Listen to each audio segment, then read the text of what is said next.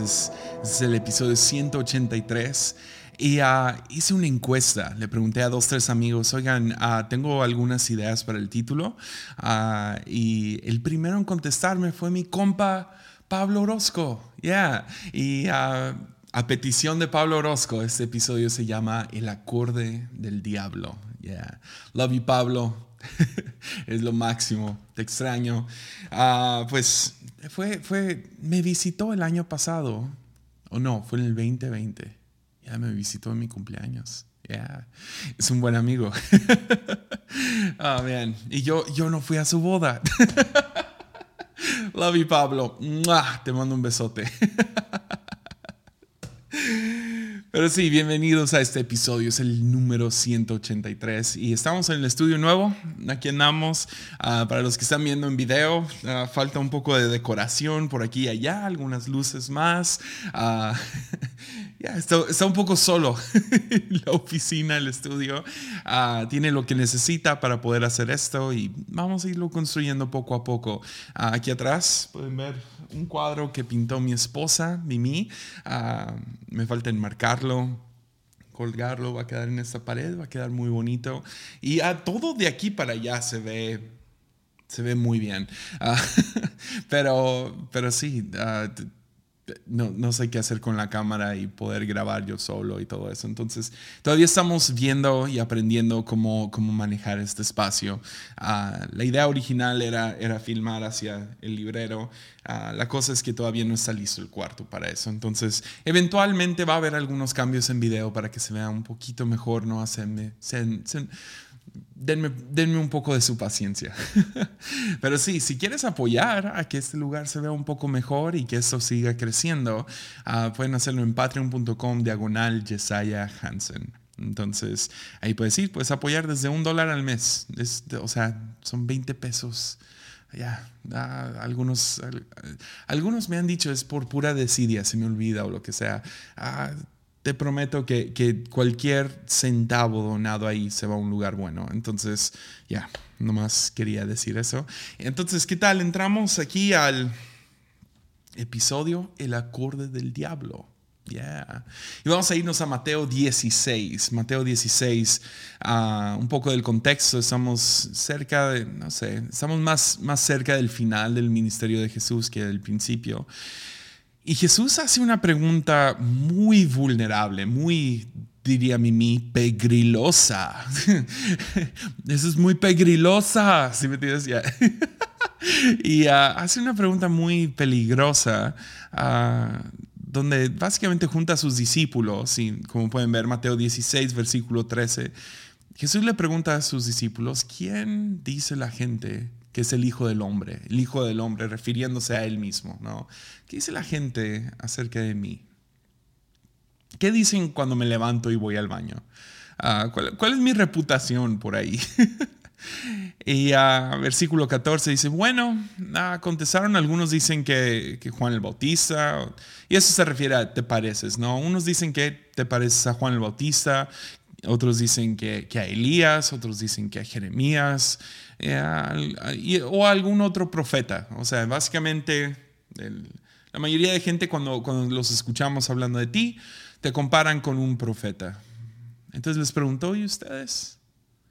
Seamos honestos por un momento, ¿ustedes quién piensan que soy? es, es, incómodo, ¿no? Me imagino el momento. Jesús preguntando, ¿y ustedes qué piensan de mí? Y todos quedándose en, shock, no por algún alguna falta de respeto, obviamente todos estos estas personas admiraban a Jesús, lo seguían, ah, pero es una pregunta intensa. ¿Qué, ¿Quién dicen ustedes? ¿Qué dicen cuando no estoy? Entonces Simón Pedro contestó, tú eres el Mesías, el Hijo del Dios viviente. Jesús respondió, bendito eres, Simón, hijo de Juan porque mi Padre que está en el cielo te lo ha revelado, no lo aprendiste de ningún ser humano. Ya, ya, me, encanta eso. No, no, no fue porque llegaste a la conclusión de 2 más 2 igual a 4. Mi Padre te lo reveló, que soy el Mesías. Revelación es una de esas ideas locas, ¿no? O sea, yo soy, yo estoy en el campo y yo sé, algunas personas no están de acuerdo en el mundo cristiano, ah, pero creo que Dios habla. Ah, y, esto de Dios hablándonos, pues lo podemos llamar revelación. Es, tus ojos se abren, tu, tu, corazón se abre, un pensamiento cae. Ah, y, entiendo que es loca, es imposible probar, yo no puedo probar nunca que Dios me habló algo, tú no me puedes probar a mí, comprobar con evidencia de que Dios se habló. Ah, y es una idea loca, lo infinito ah, haciendo contacto con lo finito, ah, lo divino tocando a un pobre ser mortal. Y qué loco que entre 7 mil millones de personas, Dios todavía decide hablarnos personalmente a cada uno y nos trae revelación. Es, una idea vasta, grande, loca y difícil de creer, pero he llegado a la conclusión en mi vida que aunque no te lo puedo probar a ti, lo he visto, lo he escuchado, lo he sentido. Y es lo que más deseo para cada, cada otro ser humano, es lo que oro por mi hijo todo el tiempo, que él tenga un encuentro de esto. Es un momento de revelación donde él se dé cuenta que Jesús es el Mesías algo que no puede ser, no sé, enseñado. No, no te lo puedo, no te puedo hacer un podcast suficiente entretenido o ah, informativo para convencerte. No hay ningún argumento. Ah, los que han hecho los argumentos honestamente han fallado. Argumentos no sirven. Dos más dos igual a cuatro no sirve. No es sabiduría humana la que te lleva a esa conclusión. Es, el Padre. Entonces, si has llegado a esa conclusión de que Jesús es el Mesías, has escuchado, has, recibido revelación. Entonces, este es como que la cima, ¿no? Es el monte Everest para alguien como Pedro. O sea, piénsalo por un momento. O sea, hay algunos del otro lado de esta cámara, del otro lado de este micrófono, que han recibido esa revelación, pero Pedro fue el primero, o por lo menos el primero en proclamarlo. Tú eres el Mesías. Eh, eso, es, eso, es, grande, es, el, es, la cima de su vida, me imagino. Es, es, un buen momento. Jesús lo, lo, aplaude y empieza a decir, le cambia el nombre de Simón a Pedro y ah, se refiere a él como Pedro, como la roca sobre la cual va a fundar su iglesia. Y, o sea, es, es una, es un momento de mucho, es como ganar, no sé, la Champions League, ¿me entiendes? O sea, es ganarte el trofeo más prestigioso. El Mesías te aplaude, el Hijo de Dios te aplaude. Y te dice, bien, bien, le atinaste y esto no fue por, por sabiduría, sino Dios te reveló esto. Es un buen momento, pero justo después Jesús empieza a describir qué significa, porque entendía Jesús, aunque, aunque Pedro entiende que soy el Mesías, déjale explico bien qué significa que yo soy el Mesías. Entonces nos brincamos unos versículos, llegamos al versículo 21. Dice, a partir de entonces Jesús empezó a decir claramente a sus discípulos que era necesario que fuera a Jerusalén y que sufriría muchas cosas terribles a manos de los ancianos, de los principales sacerdotes y de los maestros de la ley religiosa lo matarían, pero al tercer día resucitaría. Entonces Pedro lo llevó aparte ah, y comenzó a reprenderlo. ¿Cómo uno hace cuando recibe una revelación, no? Ahora reprendes a Jesús porque pues tú recibiste la revelación y tienes que enseñarle a Jesús. Empezó a reprenderlo por decir semejantes cosas. Dios nos libre, Señor, dijo. Esto jamás te sucederá a ti. Jesús se dirigió a Pedro y le dijo, aléjate de mí, Satanás. Representas una trampa peligrosa para mí. Ves las cosas solamente desde el punto de vista humano, no desde el punto de vista de Dios. Ya. Entonces Pedro, Pedro le atina y le falla en cuestión de segundos, o sea, es, en la misma conversación. Está en la, en la, cima del monte Everest de la revelación de quién es Jesús.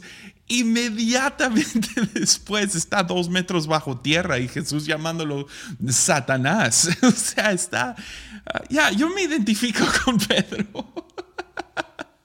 Yo me identifico con este tipo de, de no sé, donde le atino y le fallo. Es como, soy tan tan similar. O sea, puedo tener...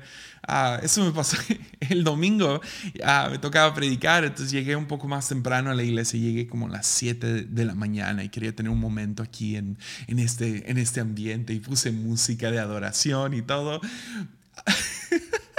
Y eh, estoy como que en mi momento más zen, ¿me entiendes? El momento así de meditación en el Señor, flotando en mi... Estaba en una tercera dimensión, ¿no? y de repente llega alguien a decirme, hey, ah, acabo de chocar tu carro. Ya, ah, ¿has estado en eso donde estás en la cima y inmediatamente después estás todo enojado y distraído y como que nomás como que tus pies tocan tierra otra vez? Ya, yo sé que lo mío no se compara para nada con, con Pedro, pero todos hemos pasado por eso, donde le atinamos y segundos después le fallamos. En un momento estamos en la cima y en el otro en el valle. Aléjate de mí, Satanás, porque eres una trampa. Y lo que, me, lo que he estado meditando, pensando en la última semana, desde que los vi, es, ah, este, en esta idea de que aunque recibamos revelación, no siempre le somos fieles a la revelación que hemos recibido. Nuestras acciones pueden serle infiel a lo que acabamos de recibir o lo que acabamos de escuchar. no siempre le somos fieles a lo que Dios habla. Y, creo que esa, esa historia nos, nos, lo dice tan honesto. Pedro, la acción inmediata de Pedro es serle infiel a la revelación que el Padre le acaba de dar. Y e, es tan, no sé, lo veo tanto en mi vida, donde ha habido muchas veces donde he sentido que es una revelación. Ah, o sea, entiendo que la voz de Dios viene de muchos lugares, entonces puede venir de, de escuchar una predicación, puede venir de leer un libro, puede venir de leer la Biblia, puede venir de nomás ah, manejando un día y entra un pensamiento, puede venir a través de una conversación vulnerable, puede venir a través de observar la naturaleza o ver una película. Ah, no, no, no, le voy a poner límite a cómo Dios habla, ¿no? Y, siento que Dios siempre está hablando y de vez en cuando lo voy cachando, lo voy agarrando y, y puedo agarrar esa revelación y no sé, será abrumado y decir, wow, hizo clic esto en mi cabeza, es cierto, y eso no puede ser por mí, eso viene de, parte de Dios, Dios me quiere decir algo, y luego mi acción inmediata después es tomar esa revelación, distorsionarla, y mi acción le es infiel a la revelación que acabo de recibir. Entonces, mi respuesta o déjalo digo así, nuestra respuesta termina siendo distorsionada a la revelación que, recibimos. Porque seamos honestos, como seres humanos no somos blanco y negro, no somos buenos o malos, no somos ah, salvos o no salvos. O sea, todos estamos en un proceso y hay áreas grises y estamos entrelazados con muchas cosas complicadas.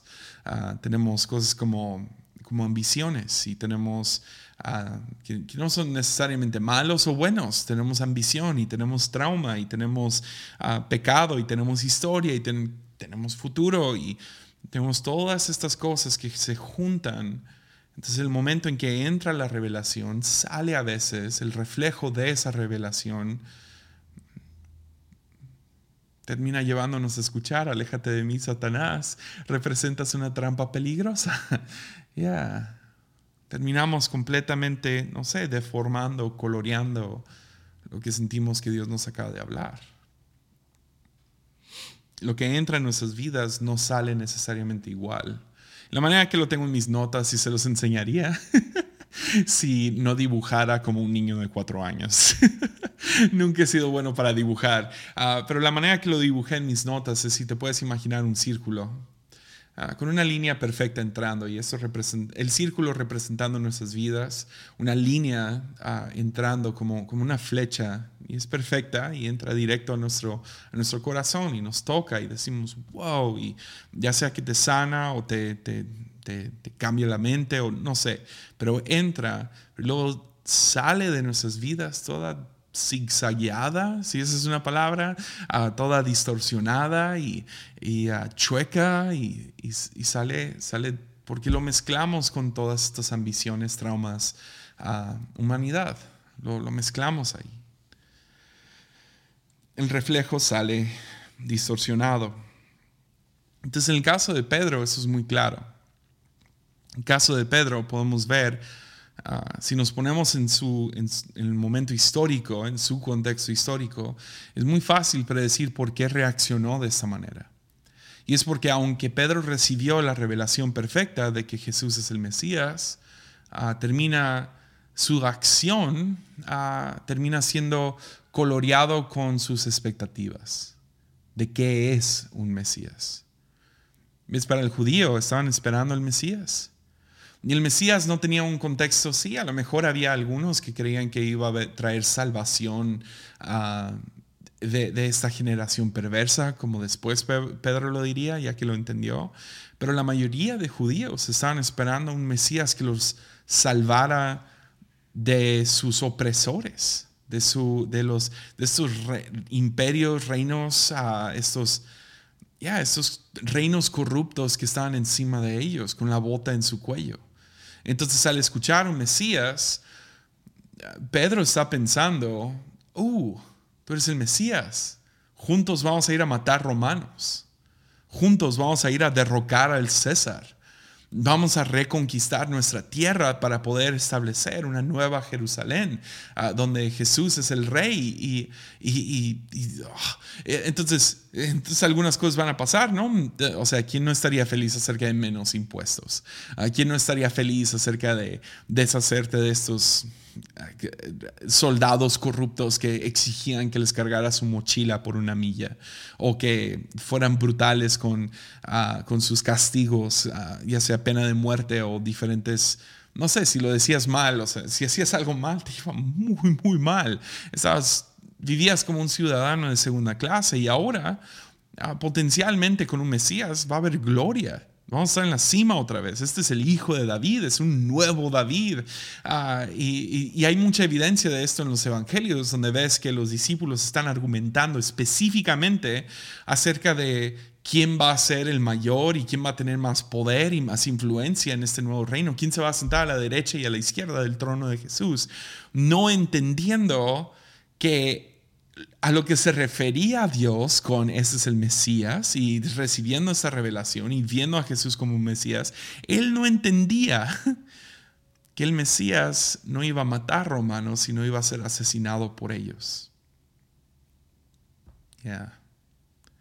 Entonces cuando Jesús empieza a hablar, Pedro mezcla sus expectativas, pensando que el Mesías va a destruir Roma.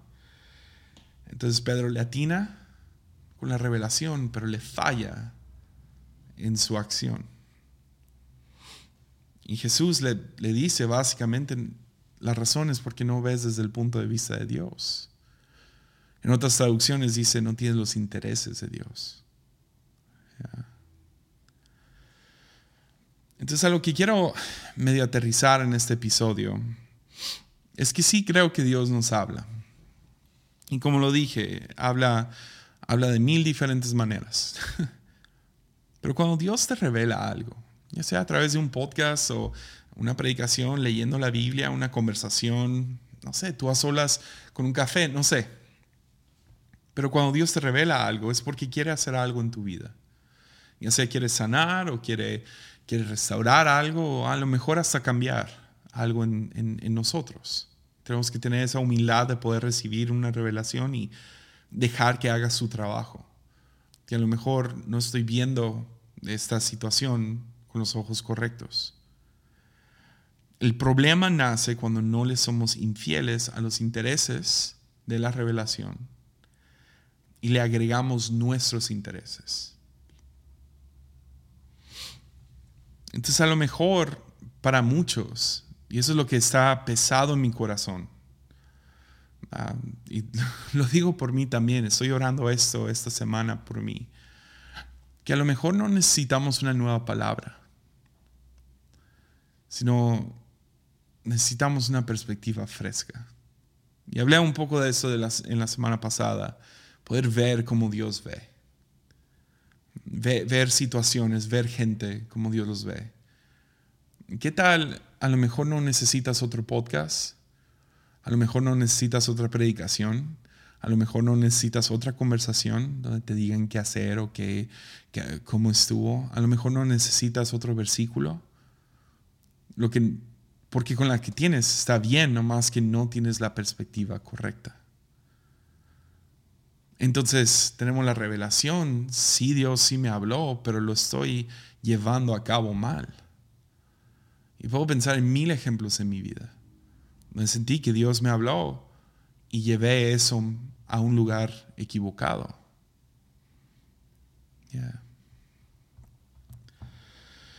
Entonces Jesús hace la cosa más loca de toda esta historia, ¿no?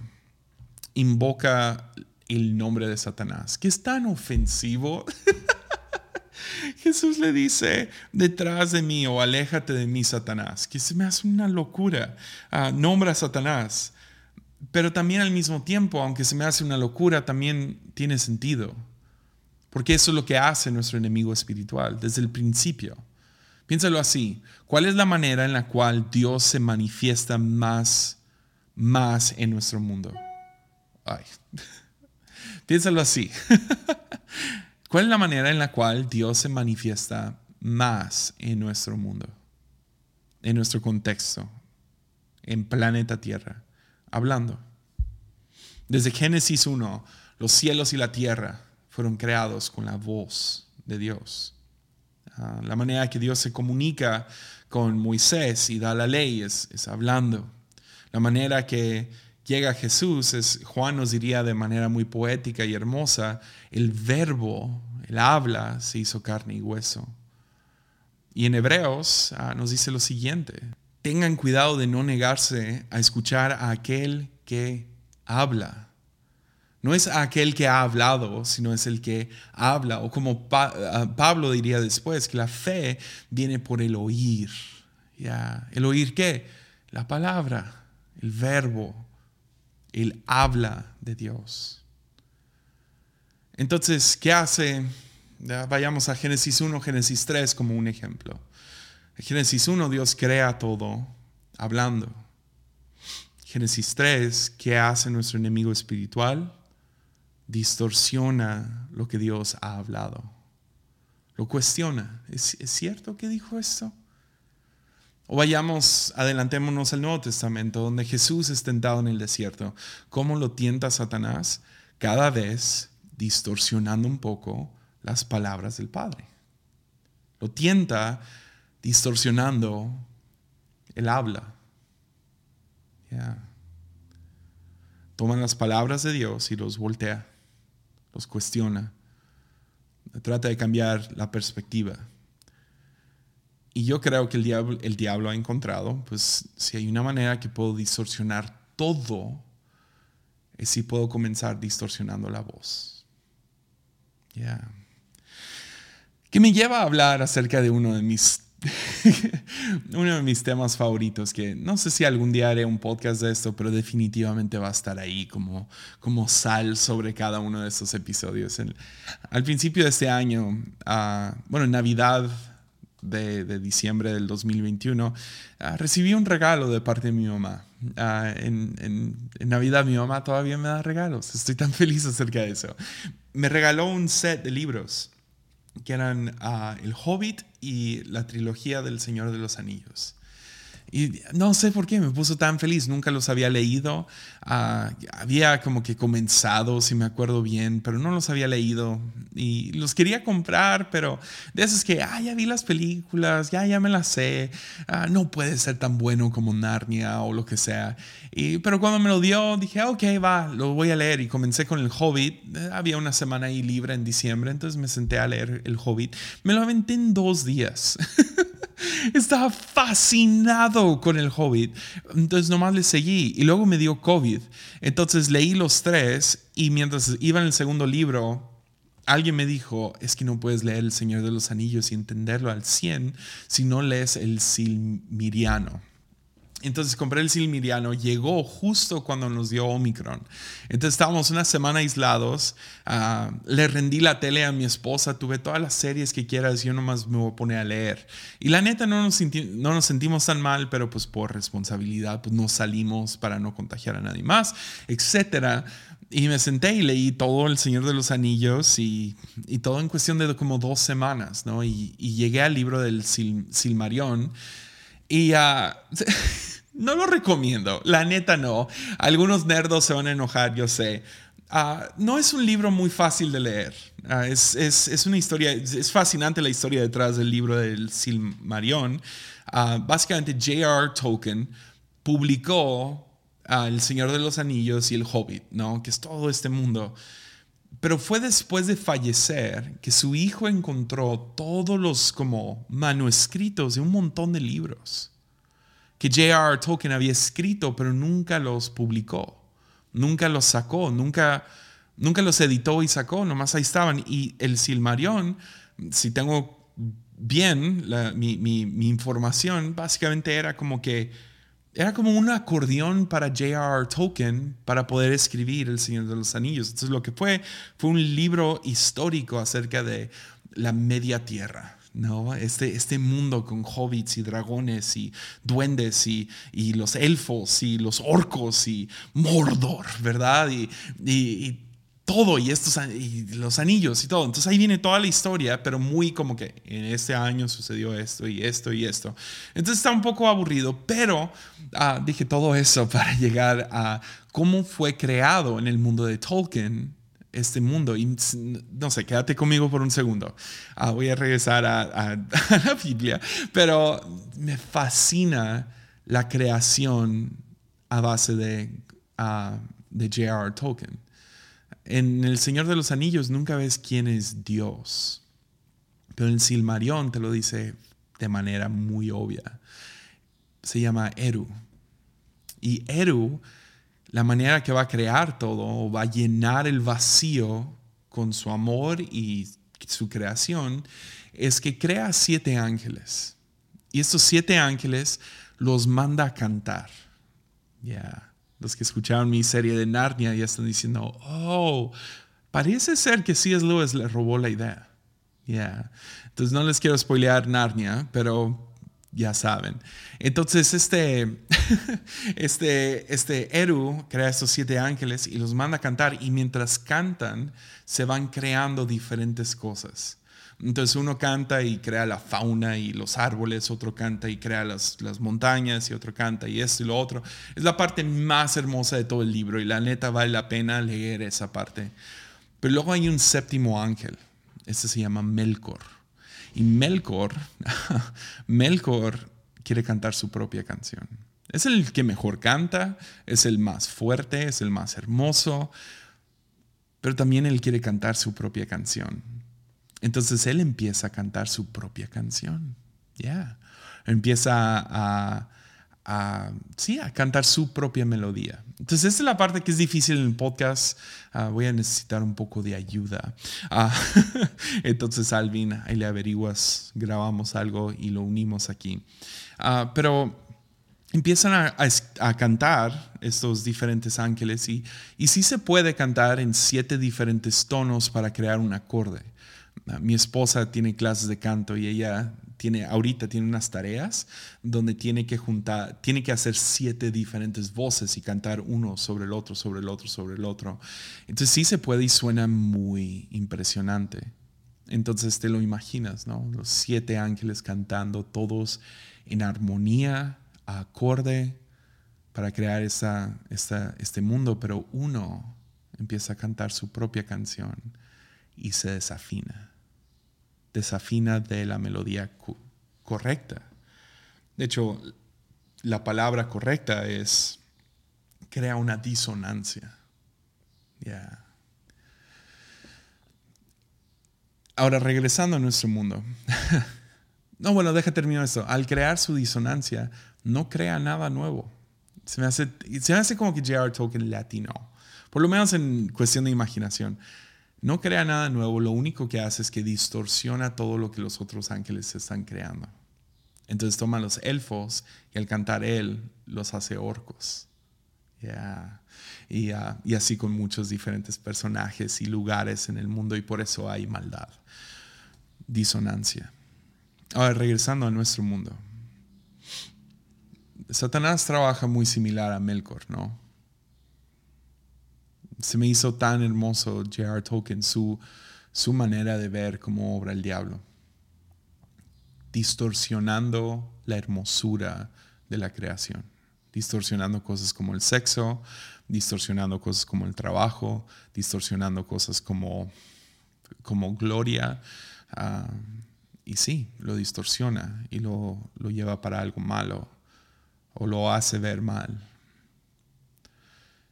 En, hace unos 500 o más o menos unos mil años, en la Edad Media, la iglesia decidió tomar una decisión muy interesante. Decidieron completamente prohibir lo que ahora conocemos, o bueno, lo que se conocía en aquel entonces como el acorde del diablo. Ah, hoy en día conocido como el tritono. Y el tritono es básicamente, ahorita se los, voy a averiguar cómo tocárselos, ahorita voy a, voy a, voy a hacerlo en edición, entonces espero que salga. Pero el, tritono es, es básicamente es, un, es cuando haces un acorde pero una de las notas está un poquito mal. Y ah, todavía está dentro de, pero está mal. o, la nota está en disonancia con las otras notas. Y lo que hace es que crea cierta tensión. Entonces, no sé si alguna vez has estado ah, viendo una película de terror o una de suspenso y has estado ahí sentado y todo está bien y todo, pero luego empieza la música y luego dices, ay, ya va a empezar la parte mala, ¿verdad? Y te sientes súper como que tienes discernimiento de oro. No, es que la música metió un tritono, metió el acorde del diablo, ¿no? Y ah, ahorita se los, se los enseño. Ahí va, una, dos. ¿Quieren escucharlo? Espero que sí. Si no, ah, seguro se va, se va, a invocar el diablo ahí donde estás y se va a abrir el suelo y todo eso, pero bueno, más aguanten. no, no es cierto, no creemos esas tonterías, pero pueden ver por qué era esa tensión, era como, no toques eso en la iglesia. Ah, pero ahí les va, un, un, ejemplo de un tritono o un acorde del diablo. Venga, una, dos. Ahí está, ¿lo escucharon? Una vez más. Ya, ahí está. Entonces, esta es como que la nota que se usa en cualquier película de terror para crear esa tensión. Es la nota que usa mucho como los, de música metalera o hardcore o lo que sea. Y puedes ver uh, cómo pues, sentían al, estar tocando música y de la nada meten este tono. Ay, no, esto es malo porque crea cierta tensión. Esa es una disonancia. Y se me hace loco que la iglesia tiene la revelación. Porque eso es lo que termina también Jesús hablando con Pedro, sobre esta revelación de que yo soy el Mesías, edificaré mi iglesia. Y es muy loco que teniendo una revelación perfecta de que Jesús es el Mesías, lo adoramos semana tras semana. Tratamos de ser como Él, queremos ser como Él, queremos escucharlo, leemos acerca de Jesús todavía la iglesia suena así. Todavía muchos de nuestras vidas, a, lo mejor tú, tú, tienes esa revelación, sin embargo, en tu trabajo, en tu, en tu, en tu vida, suenas así. Ante otros suenas así. Y tú mismo sabes que suenas así. Y tiene que ver con esto, de que hemos dejado que haya una distorsión de la revelación que hemos recibido y la acción que tomamos. Ya. Nuestras respuestas a la revelación terminan estando desentonados, un poco desafinados, a tal grado que no traemos alivio, sino traemos tensión. Y ahora yo no creo que un podcast va a arreglar eso, Pero a lo mejor si tú y yo despertamos a eso, podemos aprender, no sé, a ser, a ser un poco más conscientes de que, nuestra, de que nuestras acciones no quedan acorde a la revelación que hemos recibido. Ya. Entonces lo escribí así en mis notas. escribí esta pregunta y me dio mucha risa. ¿Quién quiere ser menos satánico? ya, yo quiero ser menos satánico, ah, por lo menos en mis acciones. Entonces cuando recibo un mensaje, cuando recibo una revelación, cuando, cuando Dios me habla algo, no quiero ir y ser una disonancia hacia el mundo. No quiero crear un tritono, no quiero formar parte del acorde del diablo. Y la neta, no, no tengo mucho, mucho que dar, nomás, más que nada esa revelación, pero sí tengo algunos, no sé, consejos, podrías decir, acerca de cómo ser menos satánico. no sé por qué me da tanta risa. pero cómo ser menos satánico. Viendo esta historia y viendo mi propia vida, algunos consejos, ¿no? De, mi corazón para ti ah, y para mí también. Yo los ocupaba escribir aquí en mis notas. Cuando recibes una revelación, cuando escuchas algo de parte de Dios, dale tiempo. Ya, dale tiempo. A lo mejor Dios te ha mostrado algo. Ah, no sé cuántas veces ah, he tenido algún tipo de, visión o, revelación acerca de mi propia vida donde veo algo bueno y lo quiero hoy. O sea, esta oficina es un buen ejemplo. O sea, puedo, puedo literal cerrar mis ojos y ver cómo va a terminar siendo. Y siendo que fue una revelación de parte de Dios. Eh, eh, primero visto por, por mi padre y mi esposa, pero ahora lo puedo ver, puedo ver lo que puede llegar a ser esta oficina. ¿Y sabes cuál es la tentación que estoy luchando? Nomás llenar mi tarjeta de crédito y nomás comprar todo para que ya esté. ¿no? Pero eso creo que sería una disonancia. Ya. ¿Cuántas veces en, mi vida, o sea, no nomás en cuestión de como finanzas, pero he sido impaciente y, he tomado pasos, no sé, que Ah, porque, porque tomé el paso demasiado rápido. Y tengo que recordar esta, esta frase que es, es uno de mis mantras, uno de mis convicciones. Camina, no corras. Camina. Camina aunque da pena. Aunque todos alrededor de ti pueden correr. Camina. Camina, no corras. Dale tiempo. Y esa es la cosa, cuando escuchas algo, a veces no lo compartes. A veces no vas y dices, man, siento de Dios que yo voy a hacer esto y lo otro y voy a ser un rico y voy a hacer, voy a llenar estadios. Ok, ya. ¿Sabes qué? Ah, en el Viejo Testamento ah, Dios, Dios habla y dice, este, el cielo y la tierra pasarán, pero mi palabra no. Esa permanecerá. Y a veces no tenemos que darle tiempo. Es, ah, a veces antes de actuar en algo, vale la pena esperar unos días, unas semanas en el caso de algunas palabras, a lo mejor años. Así fue. Yo sentí que Dios me habló que me casara con Mimi. Y me tomó cuatro años casarme con ella. ¿Sabes cuándo le dije? En la luna de miel. Unas palabras no son para compartir. Dale tiempo. Dale tiempo. Si es de Dios, permanecerá. Ahí va a estar. Semanas después, comenzar este podcast, lo sentí, le di tiempo, no quise ser muy apresurado, le di tiempo. Literal fue, fue como 11 a 12 meses, le di tiempo. Y es, es hay gente impaciente alrededor de mí. uh, ustedes en sus comentarios. Ah, pero, pero le das tiempo. Si es de Dios, permanecerá. Esa, esa inquietud ahí va a estar. Dale tiempo. La otra es, obvia, pero a veces siento que, no es tan obvia. La tenemos que literal tatuar en nuestro corazón. Ahí tiene que estar sellado. Ah, busca consejo. Ya. Nunca creas la mentira de mi revelación. Dios me reveló algo a mí. Ya, si te reveló algo a ti, todo el mundo alrededor de ti está diciendo, no, eso no, no es de Dios, lo más seguro es que no lo es. Y lo único que estás haciendo es tomando una revelación y distorsionándola. ¿Saben las ideas locas que se me han ocurrido? Y tengo que ir con, con mi padre, quien es mi pastor, y tengo que nomás, hey, ¿qué piensas de esto? Y me dice, no, eso suena como un, tritono, ya está, está desafinado, ah, está desafinado con nuestro equipo, está desafinado con, con, con la Biblia, está desafinado, ya, ah, no creo que crea nada, no va a crear nada hermoso, ya, y tengo que, ok, ok. Ya, busca consejo, háblalo con alguien, ya, somételo. Busca consejo. Puedes también ser de aquellos que ya están viejos.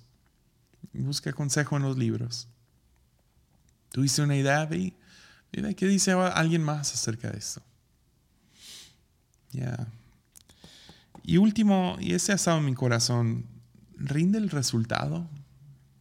Siento que a veces, por lo menos hablando de vulnerable, ah, recibo alguna, no sé, alguna inquietud, alguna revelación, algo, y luego yo quiero tomar control. Especialmente cuando se trata de como cosas de la, de la iglesia y yo teniendo la responsabilidad de ella, a veces quiero controlarlo. Ah, uno de mis grandes errores como líder fue la impaciencia de que yo vi el grupo de jóvenes con 300 jóvenes.